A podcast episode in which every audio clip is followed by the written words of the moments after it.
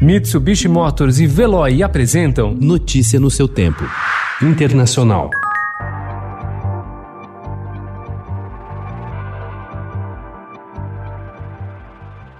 A campanha de Joe Biden anunciou um novo recorde de arrecadação em setembro, 383 milhões de dólares, contando o montante recebido pelo Comitê Nacional Democrata e por grupos políticos aliados. Com isso, Biden chega à reta final da disputa com 432 milhões em caixa. Donald Trump ainda não divulgou os dados do mês, mas vinha arrecadando bem menos que o rival e nas últimas semanas foi prejudicado pela Covid, que o obrigou a suspender os eventos.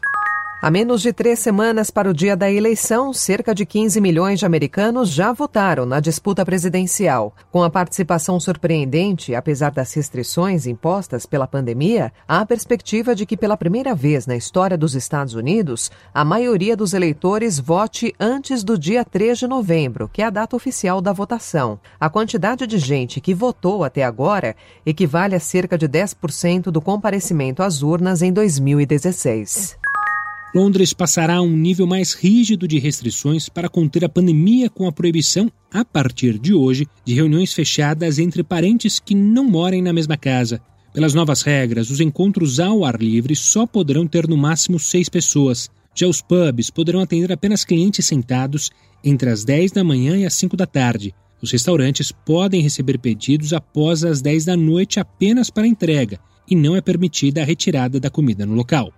Os bolivianos elegem no domingo um novo presidente nas primeiras eleições em duas décadas, sem Evo Morales como candidato. Sua figura, no entanto, alimentou a polarização política em uma campanha tensa, marcada pela pandemia e também pela crise econômica. O esquerdista Luiz Arce, considerado o arquiteto do milagre econômico na Bolívia e afiliado político de Evo, e o ex-presidente centrista Carlos Messa são os únicos entre sete candidatos com chances de vitória, segundo segundo pesquisas. A disputa deve ser decidida em um segundo turno previsto para 29 de novembro.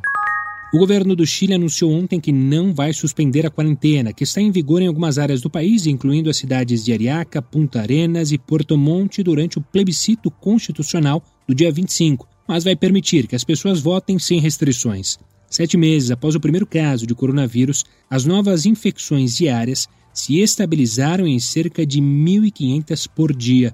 O país acumula 486 mil casos e 13.400 mortes confirmadas. Notícia no seu tempo. Oferecimento: Mitsubishi Motors e Veloy. Se precisar sair, vá de Veloy e passe direto por pedágios e estacionamentos. Aproveite as 12 mensalidades grátis. Peça agora em veloy.com.br e receba seu adesivo em até 5 dias úteis. Veloy, piscou, passou.